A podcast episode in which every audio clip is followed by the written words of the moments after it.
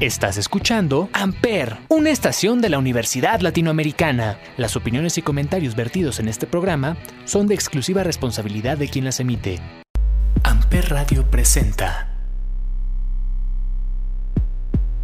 Mi México Chido, un viaje por nuestra cultura, por Amper Radio.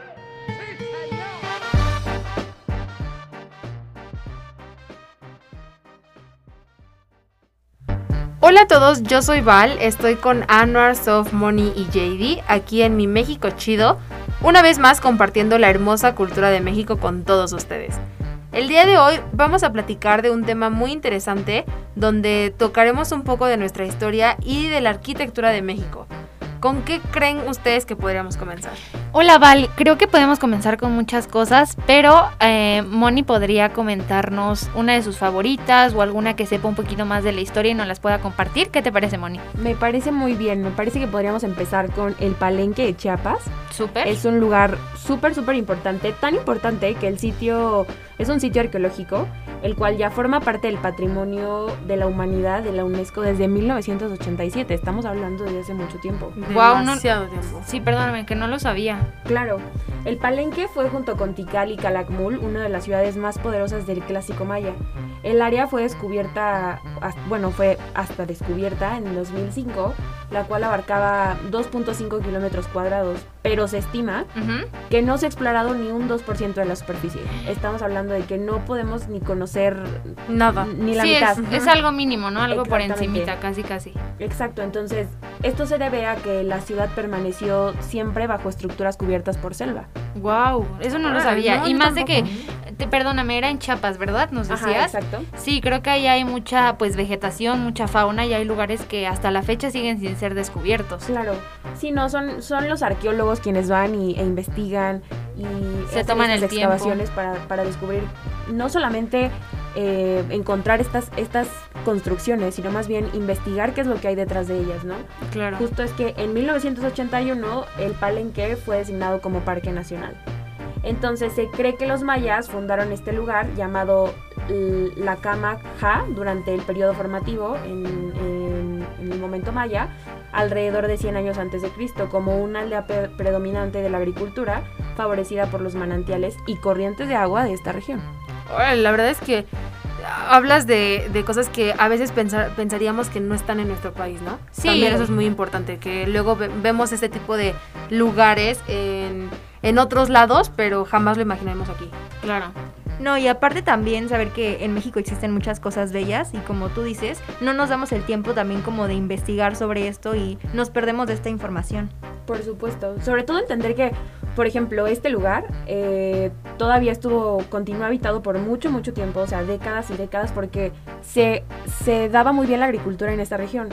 La agricultura paulatinamente fue mermando ya que la selva avanzaba, avanzaba sobre él y evidentemente la selva tiene un clima pues que no es favorable para dar para dar frutos y fue hasta el siglo XVI cuando la región apenas estaba habitada, o sea, ya no había nadie.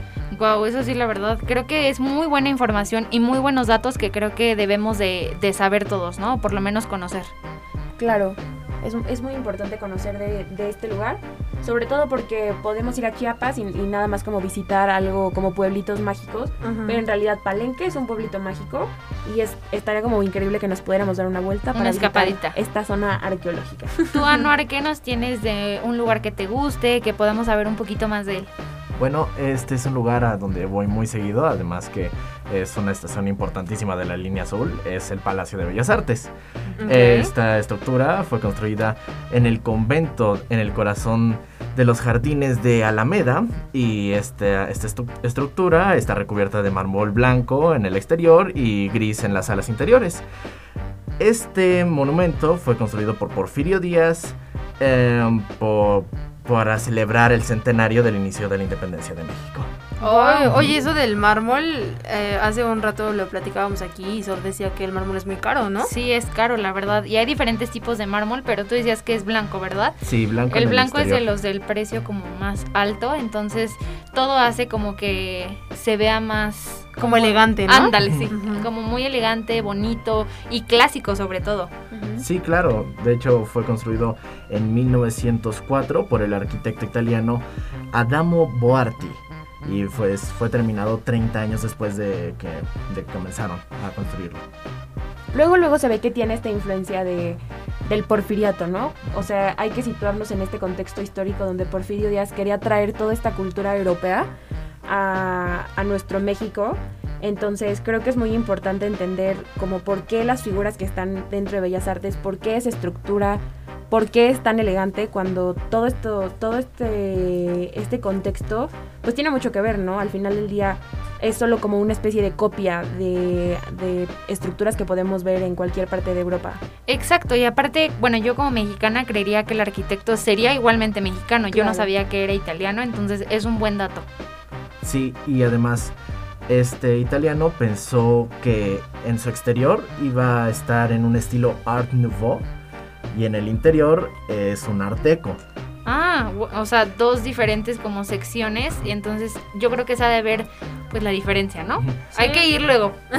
Sí, sí, deberíamos de, de ir para conocerlo un poquito más. Sí, o sea, y deberían de visitarlo porque, o sea, tienen exposiciones, eventos musicales, homenajes, eh, tienen ópera, funciones de danza, así como otros espectáculos para visitar y claro, el Museo de Bellas Artes. Sobre todo que la gente se reúne no solo adentro de Bellas Artes, ¿no? Es, es como súper importante mencionar que eh, Bellas Artes es un punto de reunión donde te puedes juntar con tu familia, donde puedes ir a pasar una buena tarde con, con tu novio o con tus amigos y demás, porque hay muchas atracciones como, como ver a la gente, por ejemplo, rapeando afuera de, de este lugar donde se juntan estas artes escénicas Exacto. o donde venden papitas para que puedas pasar un, un buen momento, ¿no? Entonces es súper importante, hay que ir también. Todo de turistas, perdón. Sí, deberíamos ir. Oigan, yo les quiero platicar acerca de un lugar que es muy conocido, demasiado famoso Ok. y pues que engloba completamente un deporte. Y puedo decir que serían tus lugares favoritos y a los que a veces más vas. Sí, sí, es de, de mis lugares favoritos. Eh, es el Estadio Azteca. Ok. Eh, principalmente eh, contarles que el Estadio Azteca pues es como creado, por así decirlo, por em- Emilio Azcárraga y Guillermo Cañedo en 1960. Pero quien realmente se encargó de la estructura de dicho recinto, pues fue Pedro Ramírez, quien tenía como estas visiones urbanísticas que caracterizaban, bueno, que más bien caracterizan ahora también a este estadio, que aunque sí Pedro hizo como toda la arquitectura, hubo un codiseñador que fue Rafael Mijares.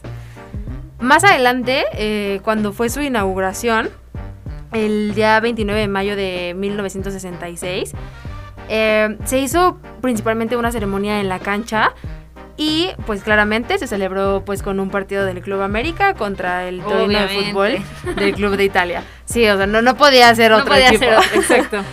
Es, pero Val, o sea, aparte es como muy impresionante porque, digo, ya tiene muchísimos años que no voy al Estadio Azteca. Creo que la última vez que fui tenía como 10 años. Y en ese entonces yo lo veía muy grande, o sea, es, es gigante, enorme. Y no sé, ¿tú qué opinas de eso? Sí, bueno, pues principalmente entender que es el estadio más grande de la Ciudad de México y que ahora pues hay estadios pues como más modernizados, pero definitivamente el Estadio Azteca, aparte de que tiene una capacidad enorme, pues ha sido como el indicado, el elegido, por así decirlo, Sí. de muchas, este, bueno, como, bueno, no de muchas, más bien, de distintas copas, como lo es cuando fueron los Juegos Olímpicos en 1968, eh, donde el triunfo fue como la inauguración de, el- de la selección mexicana contra el equipo de Colombia. Y de la misma manera, pues la Copa, de mundial de, la Copa Mundial de Fútbol en 1970, ¿no? Y es como irónico porque mm, en, este mundial se reconoce en que México fue uno de los, bueno, de las sedes más limpias y mejor organizadas para esta copa. Eso sí lo había escuchado, porque la verdad creo que el Estadio Azteca es increíble en todos los sentidos. Así seas fan o no seas fan de, del fútbol o de muchas cosas que se pueden hacer ahí, creo que es un estadio impresionante y la arquitectura que tiene y los años que tiene, la verdad yo no lo sabía. Sí, y aparte en el 2016 fue cuando se empezó como a remodelar y ya no ha tenido como pausas, bueno, a excepción obviamente como de la pandemia, Sí, sí, sí. pero después de eso ya desde 2016 se ha ido remodelando para...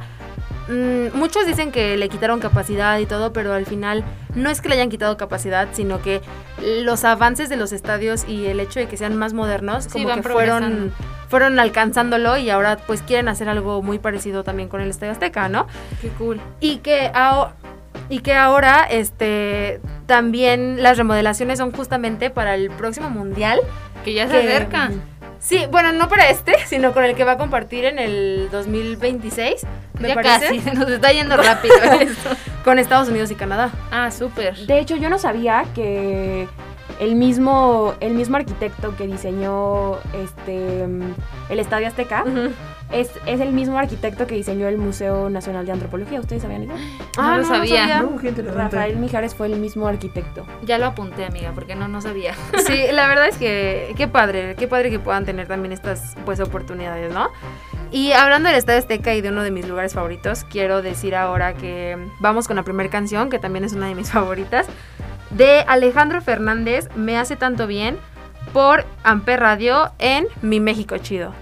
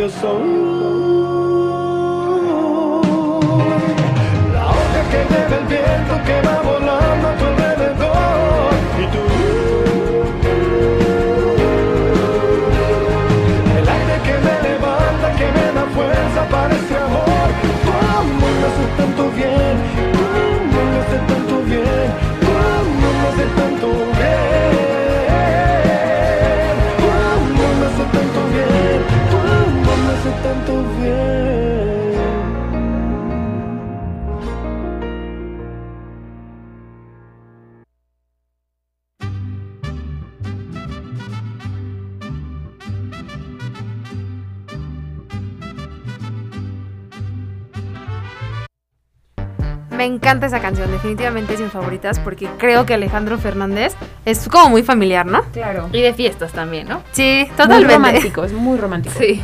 Oigan, ahora quiero hablarles un poco acerca de otro, otro lugar muy especial para los mexicanos, especialmente por los que estamos aquí en la Ciudad de México, ¿no? Ok. Que es el Palacio Nacional. ¿Qué opinan del Palacio Nacional? Creo que es muy emblemático, ¿no? Y creo que todos alguna vez hemos ido. Bueno, yo hace rato estaba perdida de dónde quedaba, pero sí he ido. No, y que, y que hoy ya tiene un lugar súper diferente, ¿no? Anteriormente, pues evidentemente se ocupaba para, para albergar a nuestros presidentes y se dejó de hacer. Entonces no fue hasta, hasta el sexenio de, este, de nuestro presidente actual, Andrés Manuel, que volvió a cambiar y a tener esta costumbre, ¿no? Sí, um, el Lord Manuel hizo que el Palacio Nacional se convirtiera en su propia casa. Claro. Y bueno, principalmente entender que quienes no conocen, bueno, el Palacio Nacional es la sede del Poder Ejecutivo Federal de México y que está construido sobre un área de 40 mil metros cuadrados Ok. y que dentro de esta área eh, está como en justo en, un- en una parte de la ciudad eh, arquitectónica. Entonces, por lo tanto, es consecuencia que sea un patrimonio de la humanidad desde 1987. Ah, mira, al mismo tiempo que, que el palenque. El palenque. Bueno, amigas, pero no sé ustedes qué opinan, pero a mí se me hizo como buena idea que lo convirtieran tipo en un museo, porque siento que así todas las personas pueden conocerlo y ver cómo es por dentro. Sí, creo que creo que el hecho de que puedas tener un recorrido y, y ver un poco más Te de- puede ayudar, ¿no? Ajá, de, de cómo es que trabajan, por así decirlo, los políticos, ¿no? Em, quisiera contarles así rapidísimo que su construcción inició en 1522. Uy, ya Sí, lleva no, ya. Uy. Su tiempecito ya está. que fue como designada como una segunda residencia privada de Hernán Cortés.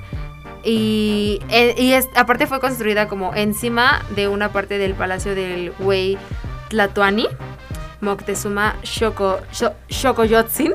Xocoyotzin, ajá, Y evidentemente pues fue recibiendo muchas modificaciones a lo largo de todo este tiempo, que pues son más o menos como 500 años.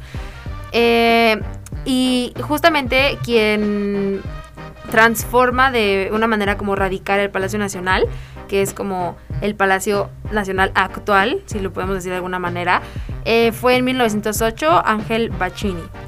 Y, ¿Y sabemos de dónde era Ángel Bacchini? ¿No? Ah. No, no, la verdad es que no, no, no me parecía. Ah, ok. En la investigación Es no, que no yo lo decir encontrar. Bacchini, como que a lo mejor fuera italiano también. Pero bueno, sin embargo, eh, este ha sido pues permanentemente un escenario de actos oficiales y cívicos de la presidencia de la República. Y creo que algo que hay que destacar de este mm, de pues el palacio es que existe la epopeya del pueblo mexicano, el mural de Diego Rivera, que es que se encuentra más o menos al entrar como al museo. No sé si han ido. Sí, que es, es lo más, bueno, una de las cosas más emblemáticas del Palacio Nacional porque es muy grande, ¿no? Ujú. No, y que lo haya hecho Diego Rivera, creo que es aún más, más este, Impactante. impactante, exactamente. Otro de los lugares que a mí me gustan más y que me sorprenden aún más es el monumento a Álvaro Obregón en La Bombilla. Ah, no lo conozco. No, ese yo tampoco lo ubico. Eh, se encuentra más o menos a la altura donde está Oasis Coyoacán, Ah, por ajá. ahí. Eh, tiene una historia muy padre, la verdad. La bombilla en realidad no era un parque, ni un jardín de paso, ni una estación del metrobús, nada. O sea, era un restaurante campestre concurrido por las clases altas de la Ciudad de México. Ok. A lo largo de 20 años se mantuvo abierto este lugar, donde fue foco de tensión política y aristocrática, debido a que era un lugar de encuentro y negociaciones, banquete de diputados y hombre de negocios, ¿no? Cualquier persona que tuviera que entablar algo, una conversación seria, iba a ese lugar. Un negocio, ¿no? Cerrar un buen negocio que fuera gente de dinero, sobre Claro. todo. Entonces, como suena muy novelesco, esto tuvo un final igual, igual de dramático.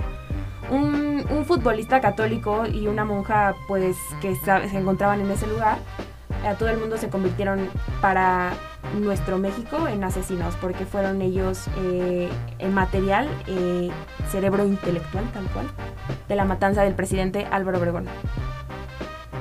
Fue este monumento al militar Álvaro Obregón cuando se muere, cuando lo matan, donde está exactamente localizado en el punto, el monumento de Álvaro Obregón, donde fue asesinado.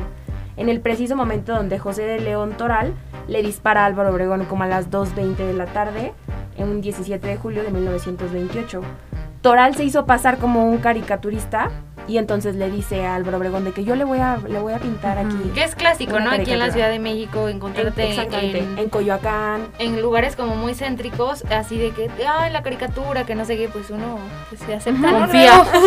Sí, sobre todo porque o- Obregón se caracterizaba por ser una persona como muy abierta con la gente, ¿no? Como que siempre intentaba como entablar relación con, con el pueblo. Entonces, cuando se acerca este señor y le dice, le voy a pintar, le voy a hacer una caricatura a usted, eh, al tenerlo cerca y al momento de afilar el lápiz, eh, este, este toral, el muchacho asesino, Ajá. saca una pistola y mientras está el, el lienzo, pues, donde va a pintar, le dispara seis veces a Álvaro Obregón. Eso no lo Entonces, sabía, ¿eh? No, ni yo. Se dice que la última, las últimas palabras de, de Álvaro Obregón fueron, más frijoles, por favor. ¿En verdad? Entonces, Tal cual, tal cual eso. Mm, más frijoles, gracias. Estoy herido, pero gracias. Y entonces murió. Eh, de, seis años después, Lázaro Cárdenas inauguró el parque y el monumento de arquitectura socialista. El monumento es una torre hueca a la que se puede entrar empujando fuerte la puerta de bronce, eh, la cual está abierta todo el tiempo. Por 74 años, la mayor atracción fue la mano empuñada de Álvaro Obregón. Todos lo sabemos que Álvaro Obregón no tenía, no tenía una mano. Entonces se encontró, dicen que se encontró esta, esta mano, se perdió por mucho tiempo. Y cuando se encuentra, se encuentra en un burdel. Entonces la gente trae este, esta mano de Álvaro Obregón y la, Ujú. la meten en formol. Y entonces cuando la meten en formol era una atracción para, para el, el monumento. Sí, y aparte digamos que el mexicano también es Morboso. morbosón. Sí. Entonces podría sí. ir más así de que, ay, vamos acá a ver la mano, ¿no? Tal cual, que- tal cual la pasaban a ver niños, adultos, en familia, en cual, como una especie de tour. Entonces, hasta que el brazo se empezó a desmoronar, cuando ya se empezó a, a deteriorar Sí, el ya. ligamento y demás, el tejido se hizo hilachas, Ay, la mano era una bola amorfa, en- eh, horrible, Sí, sí, inflamada. sí. Fue entonces cuando la cremaron y la agregaron a los restos que, que se conservan en el monumento de Álvaro Obregón. Amiga, Órale. qué buena historia, la verdad yo no la sabía y creo que nos compartiste muchos detalles interesantes y que creo que los que estamos aquí no teníamos ni idea. No, y es un lugar muy padre, actualmente es un lugar muy padre, muy grande, muy bien conservado, la verdad es demasiado limpio, donde la gente lleva a sus perros, donde van a patinar, o sea, para la gente que le gusta eh, andar en bici, que le gusta la, la naturaleza, el aire libre, es un buen lugar. Para Es el lugar ideal. Exactamente. Súper bien, ¿no? Oye, Ana- Oreo ahí, vale. Ay, sí, para que se este, ¿qué otro lugar podrías tú comentarnos? Bueno, aquí les traigo una de las siete maravillas del mundo, que es Chichen Itza, que se encuentra en Yucatán, México. Es una enorme pirámide em, escalonada, em, más conocida, también se le conoce como el castillo. Es, uno, es una de las siete maravillas del, del mundo debido a su gran concentración de, de maravillas hechas por el hombre antiguo. eh, su significado cultural, cultural y a través pues de toda la historia que, que existe detrás de esta ciudad. Ah, en esta ciudad hay zonas arqueológicas, la pirámide de Kukulcán, también el gran juego de pelota de los antiguos mayas.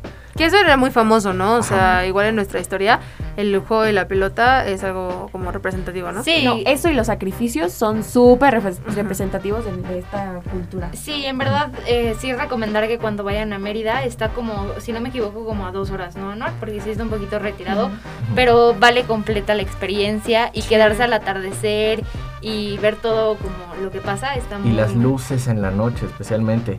El show de luces, de sonidos que te cuentan esta leyenda de Kukulcán, de, de los mayas y también ah, algo que me gustó mucho cuando fui a Kukulcán es que si aplaudes a- hasta abajo de la pirámide en, Suena. suena, suena Sí. el sonido de un quetzal. Sí, Eso creo que se me hizo fantástico y no sé cómo los mayas lograron esa maravillosa arquitectura que lograron provocar ese sonido. La verdad es que se escucha increíble y se ve que tiene pues bastantes atracciones, ¿no? Eh, sí, vamos a seguir con la canción de Carlos Rivera, Quedarme aquí, por Amper Radio en Mi México Chido.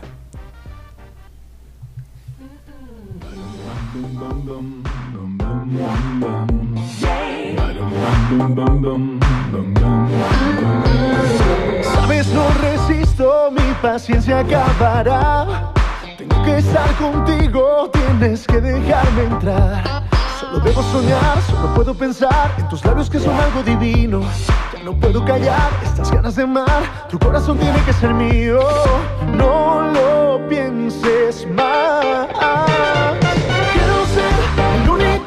Que vive entre tus besos. Y yo quiero ser el huracán que viaje por tu cuerpo. Y yo quiero ser que buscaste tanto tiempo y quedarme aquí. Solo tienes que decir que sí.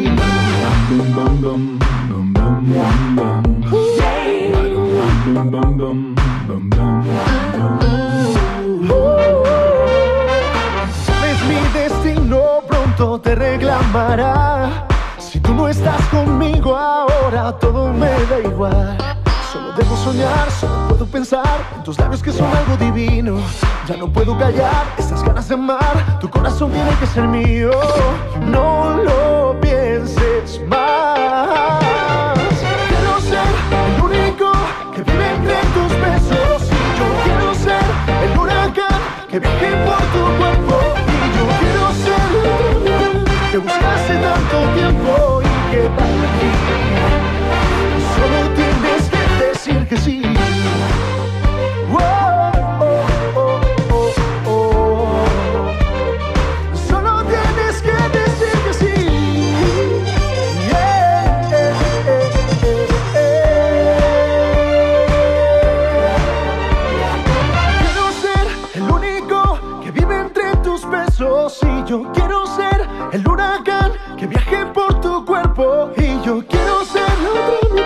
que buscaste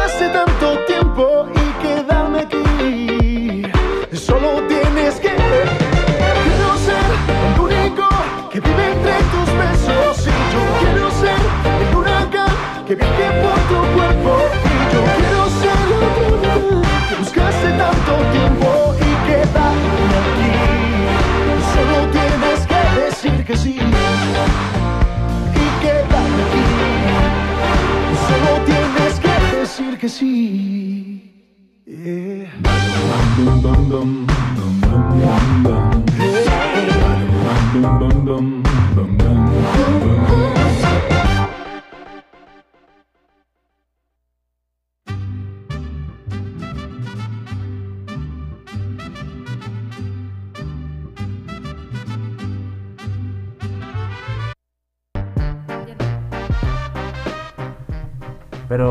Buena canción, honestamente. Es fantástica y me encanta mucho esta canción. Es buenísimo. Sí, Sí, es muy buena. Y bueno, les traigo también uno, una, arquite- una obra arquitectónica muy bella que es, es el Monumento a la Revolución. Este es un punto eh, esencial para manifestaciones, activistas, deportistas eh, y pues para varios grupos. También eh, este monumento fue construido con cuatro pilares y obra del maestro, del maestro Olivero Martínez que este, esta estructura además simboliza la independencia, las leyes de reforma y agrarias y obreras. No tenía ni idea. No, la No. verdad no. Ni, ni conocía el nombre, ¿eh? Por eso no, no, o sea, no sabía ni qué decirte porque no, no lo ubico, Anuar. ¿Tienes algo más que nos pueda servir? Bueno, pues ah, como referencia, pues eh, aquí se encuentra uno de los museos más importantes, el Museo de la Revolución, eh, que este también este monumento tiene un mirador en, de 52 metros de altura y también puedes obtener una vista panorámica de 360 grados. Incluso hay una estación que tiene eh, el- Sí, como el logotipo, ¿no? Ajá, el logotipo, pues esta estructura es Oye, pero tenía yo entendido que es ese en donde están como los restos de algunos personajes importantes. Sí, ¿no? Sí, ¿De quién es? ¿Sabes de quién es?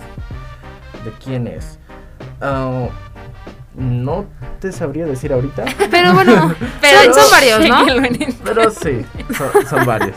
Tengo que hacer mi recorrido eh, digital, turístico y digital, porque hace mucho tiempo que no voy al museo. Creo que desde. desde Pero que es importante ir porque la experiencia seguro es, es inigualable. Sí, es inigualable. Aparte, perdón, aparte de que el museo está abajo de abajo de la de, de como de la ¿cómo se dice? del suelo, de la gente. Subterráneo, amiga. Ah, eso, subterráneo, de manera subterránea. subterránea. Oigan, aparte, o sea, sé que es un cambio drástico, pero les, Otro lugar importante. Ajá. sé que vas a mencionar otro lugar importante. Sospecho, Oye. sospecho seriamente que es el Ángel de la Independencia. Exactamente, es el ángel de la independencia y creo que todos hemos ido ahí.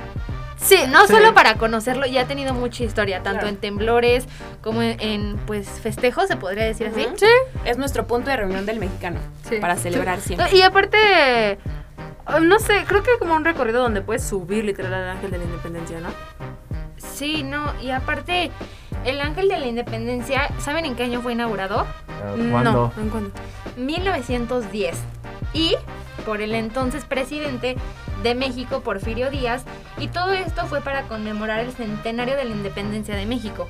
Ah, órale, sí, pues es, es como coherente, ¿no? Ahora que lo dices. Exacto. Y en el comienzo de las obras, el general Porfirio Díaz puso la primera piedra el 2 de enero de 1902 y dentro de ella colocó un cofre dorado con el acta de la independencia y una serie de monedas de cuño corriente de la época. Que bueno, yo no sabía eso. No, yo, yo tampoco, es impresionante.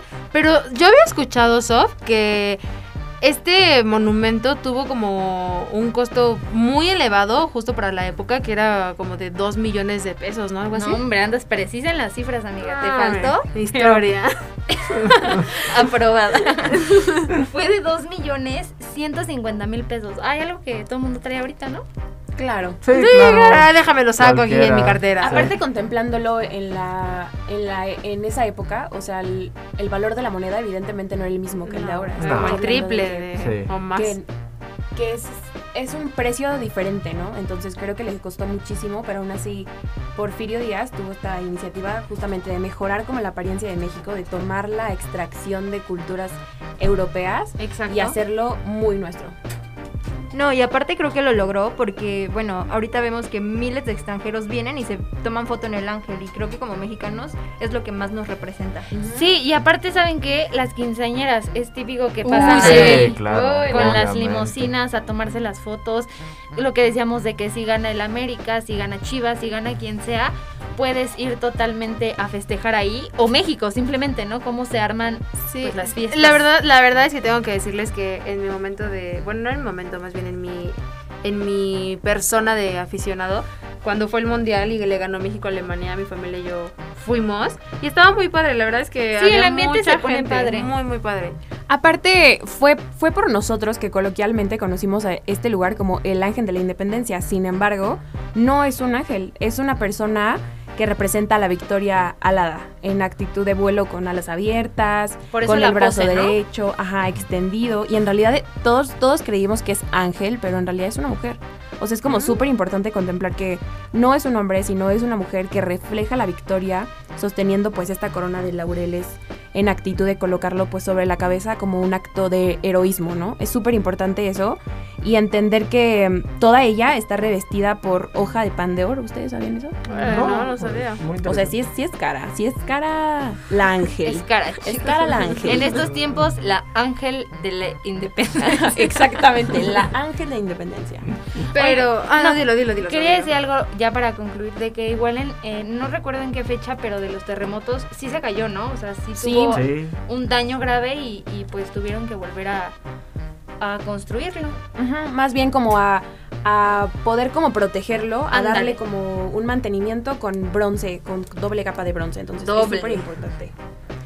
Y es, es muy impresionante porque aparte dieron justo estos datos que como que nadie conoce, ¿no? Oye, y aparte, ¿sabes? Si nos podemos ir al ángel, ¿con qué canción sería? Uy, nos iríamos con la canción de Es mi mujer de Manuel con Alexander Hacha por Amper Radio en Mi México Chido.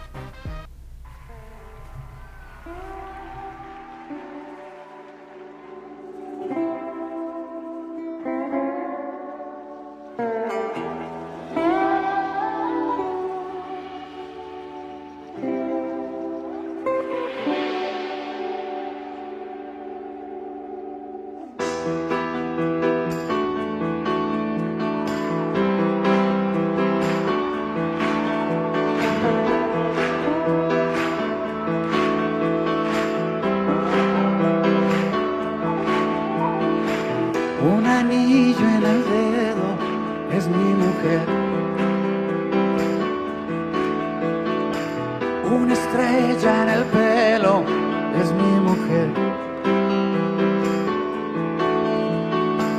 Un secreto al oído, un sabor conocido, un color familiar. Toda una vida.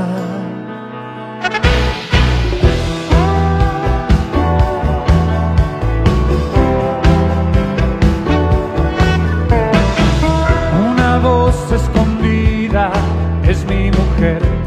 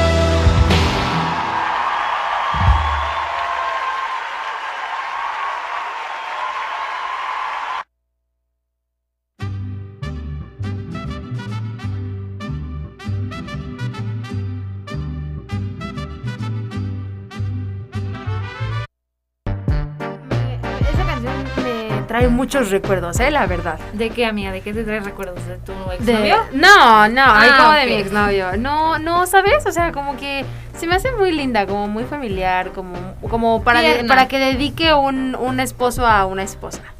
Ok, amiga, yo Sí. ya le diré a mi esposo que me la dedique. Lo tengo anotado. Bueno, amiga, adivina a, en- a qué momento llegamos. No me digas eso porque me voy a poner muy triste. Sí, ya, ya ha llegado el momento de cerrar este programa. Gracias a todos por habernos escuchado. Y pues esperamos que como cada semana lo hayan disfrutado y sigan pendientes de nuestros nuevos episodios. Ahora los dejaremos con la siguiente canción, que es una canción muy especial Muy bonita. mm, y que todos conocemos. Marco Antonio Solís, Te extraño más que nunca, por Amper Radio en Mi México Chido. Adiós. Bye. Adiós.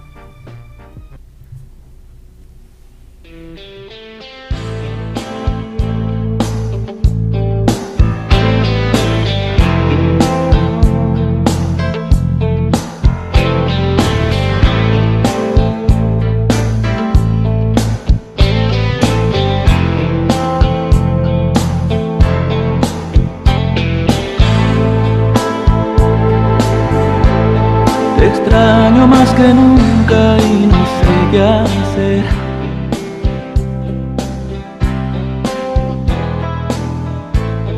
Despierto y te recuerdo al amanecer.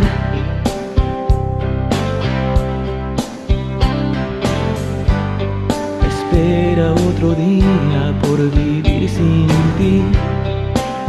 El espejo no miente, te veo tan diferente. Me haces falta tú.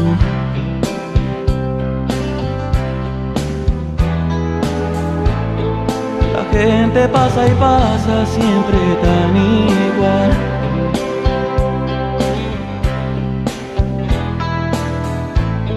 El ritmo de la vida me parece mal.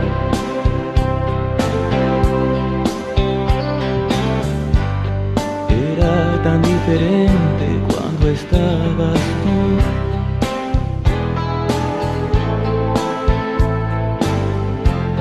Sí que era diferente cuando estabas tú.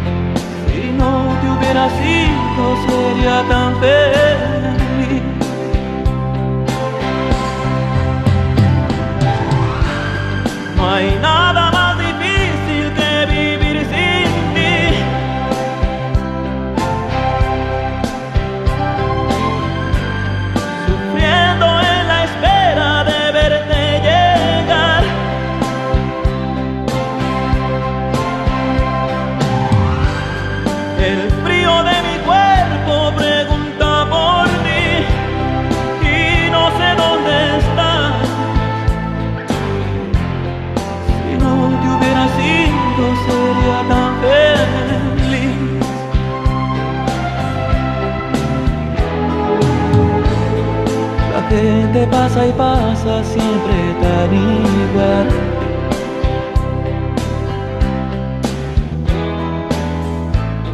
El ritmo de la vida me parece mal.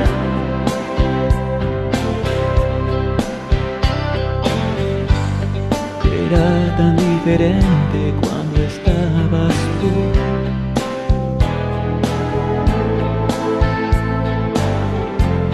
Sí que era diferente cuando estabas tú.